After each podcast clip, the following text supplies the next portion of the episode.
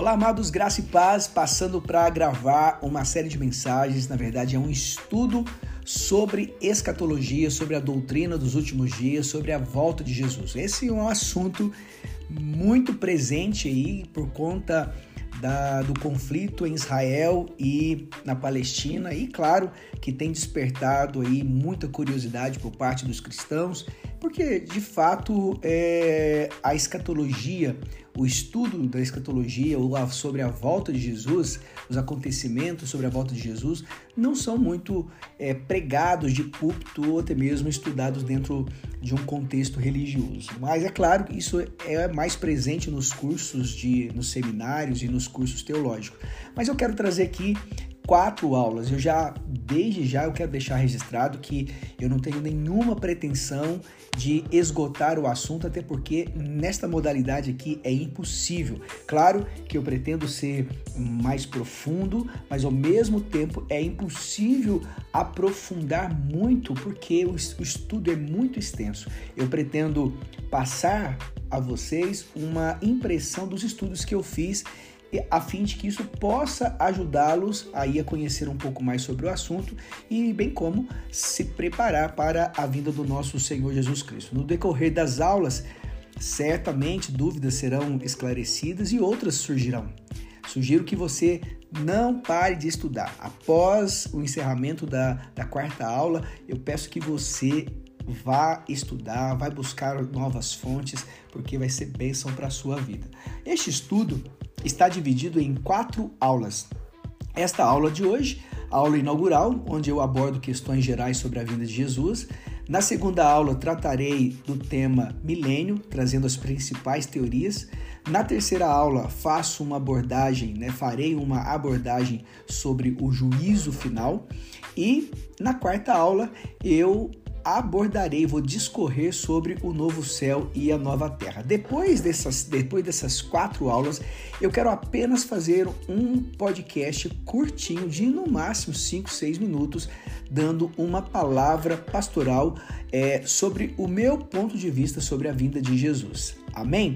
Antes de nós darmos início aí à nossa aula inaugural, eu quero convidar você, na verdade, eu quero é, convocar você a encaminhar esse estudo para o máximo de pessoas possível, que esse estudo possa alcançar milhares, milhões de pessoas em nome de Jesus. Amém? Vamos lá? Então vamos para a nossa aula inaugural. E, é, nós estamos falando sobre escatologia e o estudo que é o estudo dos eventos futuros. É, muitas vezes nós chamamos é, esse estudo dos eventos futuros, ou seja, a doutrina dos últimos dias, nós chamamos isso de escatologia. No grego, eschato, né, que significa último. Por isso, escatologia é o estudo das últimas coisas. A história da humanidade está descrita na Bíblia de Gênesis, Apocalipse, e ela mostra um início glorioso com a criação dos céus e da terra, dos animais, mares, rios e do homem. Mostra a queda do homem e sua separação de Deus até sua reconciliação com o Pai por meio da obra redentora da cruz. E por fim, mostra, mostra um final glorioso. Se Deus fez questão de registrar o fim dos tempos, de nos revelar tudo, é porque queria que nós é, o estudássemos. Infelizmente, não existe unicidade entre os estudiosos. Todos os estudiosos, quando se trata de escatologia, não há uma unicidade de pensamento, até mesmo de doutrina. O estudo da escatologia tem gerado muita divisão no meio cristão. Particularmente, eu entendo que a discussão acerca da doutrina escatológica, sobretudo quando e como Jesus vai voltar, é secundário. O importante é como ele vai nos encontrar. Isso é importante. Considerando que hoje é uma aula introdutória sobre o assunto, quero falar sobre a volta de Cristo e quando e como. Né? Quero é, partir de duas perguntas. Como é, quando e como será a volta de Cristo? Poderá ele voltar a qualquer momento?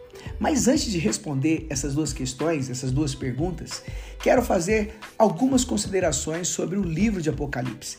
Na Bíblia encontraremos muitos escritos que falam das últimas coisas. Por exemplo, o livro de Daniel, o próprio sermão escatológico de Jesus em Marcos 13 e Mateus 24, o próprio livro de Apocalipse, escrito pelo apóstolo João, e inúmeros textos esparsos, ou seja, soltos no Velho e no Novo Testamento, mais especificamente nos evangelhos e nas cartas paulinas.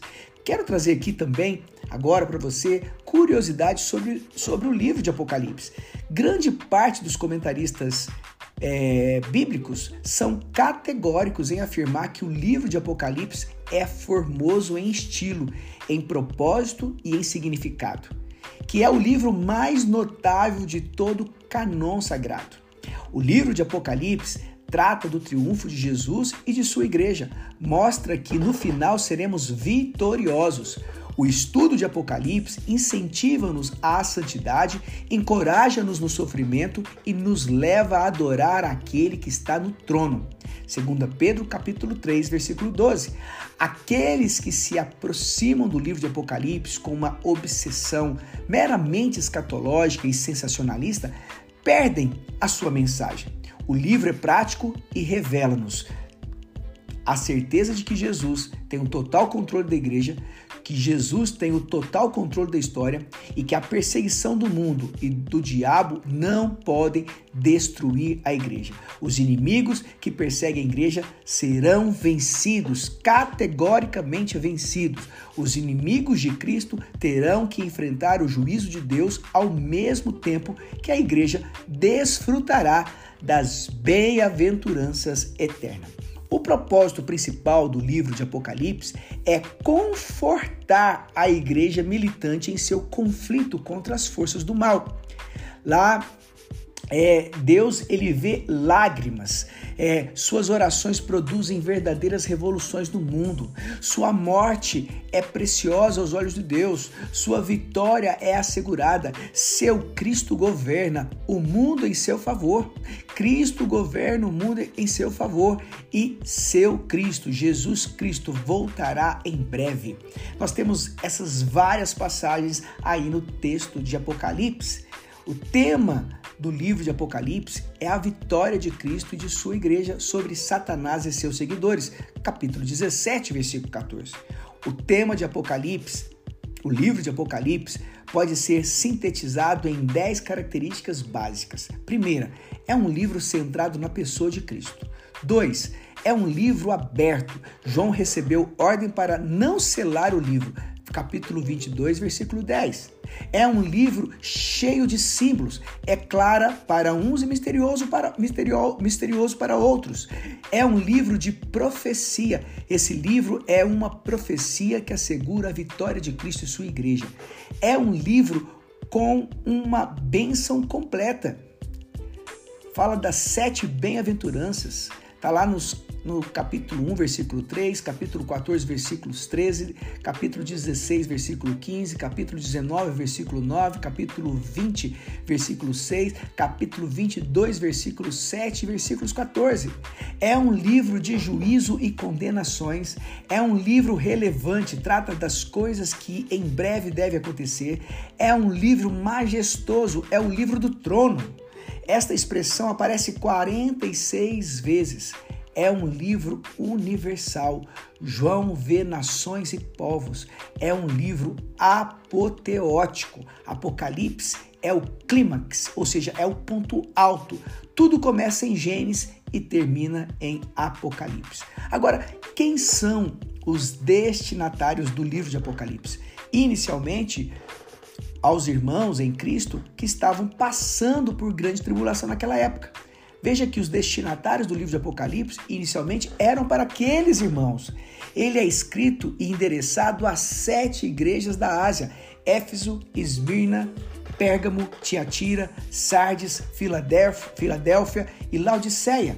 O número 7 significa completo, total. Portanto, os teólogos vão dizer que as sete igrejas são apenas representativas. Há três escolas principais que interpretam o livro de Apocalipse. A primeira escola é de interpretação preterista, ou seja, segundo essa escola, tudo que já foi profetizado já aconteceu. A segunda interpretação é a interpretação futurista. Segundo essa escola, tudo que é profetizado a partir do capítulo 4 de Apocalipse tem a ver com os últimos dias. Os estudiosos dividem as opiniões e a partir daí criaram duas correntes. Dentro da interpretação futurista existem mais duas correntes: a moderada, que nós chamamos de pré-milenista histórica, e a extrema, que nós chamamos de pré-milenista dispensacionalista. A terceira escola, a escola histórica, ela entende que Apocalipse é uma profecia simbólica de toda a história da igreja até a volta de Jesus e o fim dos tempos. Há três grandes interpretações sobre o livro de Apocalipse. Não discutiremos detalhes nesta aula, creio que nós vamos e nas próximas aulas nós vamos falar sobre isso. Mas eu quero falar de três grandes interpretações que hoje geram muitas discussões no meio cristão. A primeira interpretação é a chamada corrente pós-milenista. Os pós-milenistas creem que a segunda vinda de Cristo se seguirá a um longo período de retidão e paz chamado milênio. A segunda corrente, também aqui chamada de pré-milenista, os pré-milenistas entendem que a segunda vinda de Cristo não seguirá, mas precederá o milênio.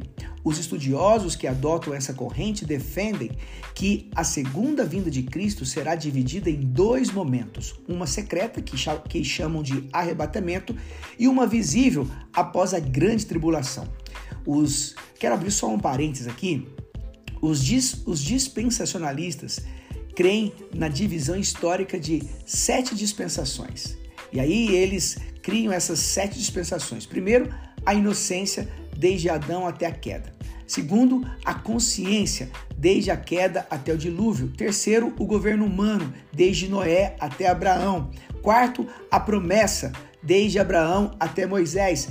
Quinto, a lei desde Moisés até o Calvário. Sexto, a graça desde o Calvário até a grande tribulação. E sétimo, o reino.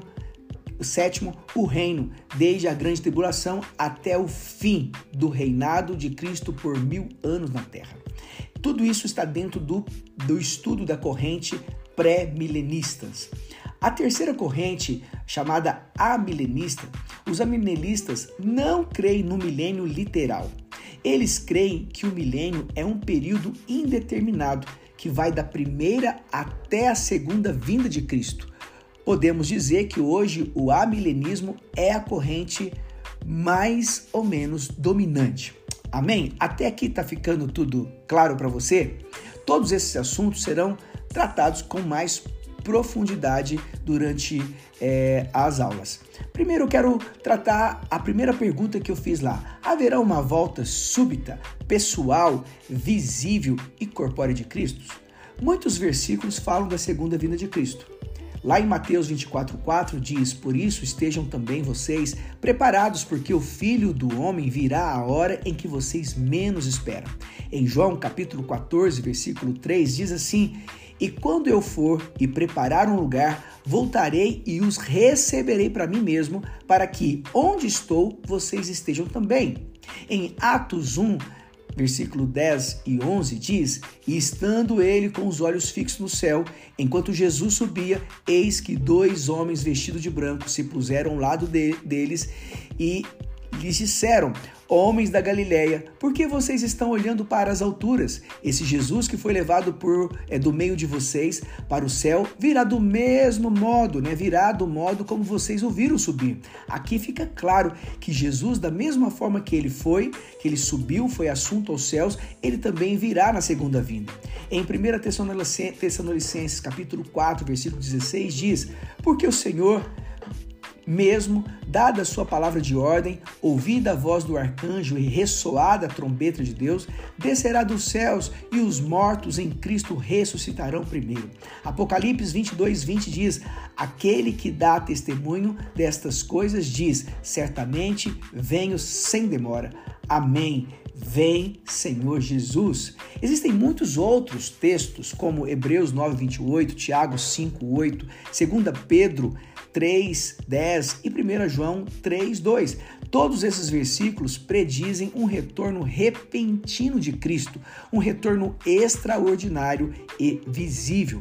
Os protestantes liberais entendiam que próprio Cristo não voltará, mas simplesmente o Espírito de Cristo. Isto somente seu ensino e estilo de vida de amor, mas não é o que a palavra de Deus diz. Eles, eles distorciam a palavra de Deus. Diziam que Cristo não voltará em pessoa, e sim o seu espírito, que estará através do ensino e do estilo de vida de amor. Não cremos nisso. Segundo ponto que nós devemos abordar nesta aula é que nós devemos ansiar pela volta de Jesus. Todos nós, amados, nós devemos ansiar pela volta de Jesus. O próprio texto de Apocalipse, capítulo 22, 20, responde: Veja, aquele que dá testemunho destas coisas diz: Certamente venho sem demora. Amém. Vem, Senhor Jesus.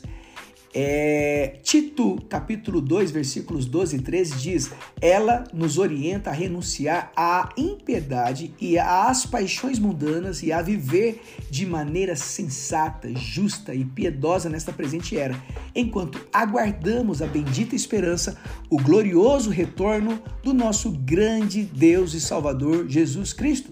Em Filipenses capítulo 3, versículo 20, o apóstolo, o apóstolo Paulo escreve: Pois a nossa pátria está nos céus, de onde também aguardamos o Salvador, o Senhor Jesus Cristo. O termo Maranata em 1 Coríntios capítulo 16, 22 significa: Vem, nosso Senhor. Amados, nós precisamos aguardar ansiosamente pela vinda de Jesus. A nossa esperança, né? Cristo em nós, esperança da glória. Será que os cristãos aguardam ansiosamente pela volta de Jesus? Uma verdade precisa ser dita. Quanto mais estivermos envolvidos e tomados pelas coisas deste mundo, certamente não pensaremos na volta de Cristo. Por outro lado, aqueles que estão passando por lutas e tribulações têm clamado a Deus pela vida de Cristo precisamos ter uma perspectiva correta da vinda, da vida e da vinda de Cristo, a fim de que não paralisemos nossa vida aqui na terra sem perder a visão do futuro, assim como fizeram os irmãos de Tessalônica. Nós precisamos orar e precisamos vigiar. Uma coisa é certa, nós não sabemos quando Cristo voltará. Esta é uma das maiores perguntas. Quando Jesus vai voltar? Algumas passagens bíblicas indicam que não sabemos e não podemos saber quando Cristo voltará. Veja, Mateus capítulo 24, versículo 44. Por isso estejam também vocês preparados, porque o Filho do Homem virá a hora em que vocês menos esperam. Portanto, vigiem, porque vocês não sabem o dia nem a hora. Meu irmão, nós não sabemos o dia e nem a hora. Em Marcos capítulo 13, versículos 32 e 33, fica mais claro, veja. Mas a respeito daquele dia ou da hora, ninguém sabe, nem os anjos, nem o céu, nem o filho, senão o Pai. Estejam de sobreaviso e vigiem, porque vocês não sabem quando será o tempo. Nós não podemos saber quando Cristo voltará. Sabemos que ele voltará. Algumas pessoas dizem: Cristo, Jesus está voltando. Não, Jesus não está voltando, ele voltará. Mas não podemos precisar quando. Em vários momentos da história, da história, alguns homens se levantaram tentando precisar o dia da volta de Cristo. Todos se frustraram. Recentemente eu estava ouvindo até mesmo de um, é um grande homem de Deus. Ele ele afirma que Jesus vai voltar na, nessa geração, na geração de 70, que Jesus vai voltar. Amados, nós não podemos afirmar. Jesus pode voltar agora, como pode voltar daqui 200 anos, como daqui mil anos. Nós não sabemos. Ele pode voltar a qualquer momento. Neste momento que eu estou falando, que eu estiver falando, ele pode voltar, mas nós não sabemos quando isso vai acontecer. Será que todos os evangélicos concordam quanto às consequências definitivas da volta de Cristo? Não importam as discórdias quanto aos detalhes, quanto aos pormenores da vida de Jesus. Todos os cristãos que têm a Bíblia por autoridade final, ou seja, como sua única fonte de fé e prática, concordam que a consequência definitiva e última da vinda de Cristo será o julgamento dos incrédulos e a recompensa final dos que creem, e que os que creem viverão com Cristo por toda a eternidade, num novo céu e numa nova terra. Deus Pai, Filho e Espírito Santo reinará e será cultuado num reino eterno e em que já não haverá pecado, dor ou sofrimento. Isso será mais detalhado também nas próximas aulas. Sinais, quais são os sinais que precedem a volta de Jesus? De acordo com as Escrituras, alguns fatos, alguns eventos importantes devem ocorrer antes da volta do Senhor. Existem posições que divergem muito a respeito disso, mas são questões secundárias sem efeito doutrinário. Vamos examinar aqui algumas questões. A primeira, o primeiro evento, né, o primeiro fato é, que vai denunciar a volta de Jesus é a pregação do evangelho a todas as nações, como está registrado em Marcos 13, versículo 10 e Mateus 24, versículo 24. O evangelho já foi pregado em todas as nações? Claro que não. Por mais que estejamos aí evoluídos no que diz respeito à nossa tecnologia, é, a, a, os vídeos, áudios chegando a todas as nações, ainda existem muitos povos que não foram alcançados. É provável que é, já existem vários grupos linguísticos e éticos que ainda não ouviram o Evangelho. É improvável que este sinal tenha se cumprido, mas existem posições divergentes nesse sentido. Algumas pessoas entendem que hoje todo o mundo já foi alcançado, o que é difícil de acreditar, até porque existem países em que o Evangelho nem entra. Parte dos que refutam a afirmativa de que não se pregou o evangelho a todas as nações dizem que, na época do apóstolo Paulo, sim, fundados no texto de Colossenses 1, versículos 5 e 6, diz assim: A palavra da verdade do Evangelho que chegou até nós, como também em todo o mundo, está produzindo fruto crescendo. Ali estava dizendo, eles creem que, eles estão fundados nesses textos, de que naquele período todos já foram alcançados, o mundo todo foi alcançado. Irmãos, é impossível, é impossível imaginar tal coisa. Então, é, o Evangelho ainda não foi pregado em todas as nações, não alcançou todas as pessoas. Então é um evento que ainda não se cumpriu. A grande tribulação, registrada lá em Marcos capítulo 3, versículos 7 e 8, 24, 15 e 22, Lucas 21, versículos 20 ao 24, Marcos 13, do versículo 19 ao versículo 20. Também é um fato, a grande tribulação também é um fato. Mais uma vez, parece provável que a linguagem das Escrituras indique que haverá na terra um período de sofrimento muito maior do que se tem experimentado. Mas há quem entenda que as tribulações se cumpriram por ocasião do cerco romano a Jerusalém na guerra judaica de 66 e 70 depois de Cristo. Ou seja, entendem que ali o povo passou pela grande tribulação nos anos 66 a 70 depois de Cristo. A pergunta que não quer calar é: e as primeiras, e a Primeira e a Segunda Guerra Mundial? O Holocausto, as endemias e pandemias e as demais tribulações que o mundo enfrenta nos dias de hoje? E a guerra lá no, no, em Israel e na Palestina? Será que virá algo ainda maior? É possível concluir que é improvável, mas possível que a predição de uma grande tribulação já tenha cumprido. É impossível afirmar que o mundo já tenha passado pela grande tribulação. Não dá. Ainda é não, não é provável, né? É impossível afirmar isso. Outro fato que outro fato que pode ocorrer e que já está ocorrendo de fato, né? sendo um pouco redundante aqui, são os falsos cristos e os falsos profetas, registrado em Marcos 13, versículo 22, 24, 23 e 24. Então, os próprios discípulos de Jesus conviveram em sua época com falsos profetas e falsos cristos, que também realizam sinais e maravilhas. Parece possível que nas palavras de Jesus predigam uma manifestação muito maior desse tipo de atividade no período logo anterior à sua volta. Podemos concluir que é improvável, mas ainda possível que esse sinal já tenha cumprido. Hoje nós temos muitos falsos profetas no nosso meio, muitas teologias que, na verdade, estão pregando um novo evangelho, que tem pregado uma nova cultura do reino. Por isso, eu creio que esses falsos cristos e falsos profetas têm se levantado no nosso meio. O quarto sinal, é, o quarto evento, chamado são os sinais portentosos no céu, registrado também em Marcos 13, versículos 24 e 26, Mateus 24, 29 e 30 e Lucas 21, 25 e 27. A ocorrência de sinais nos céus é um sinal que quase certamente ainda não aconteceu. Nós temos muitos sinais. Né? Não podemos negar a existência de eclipses do Sol e da Lua,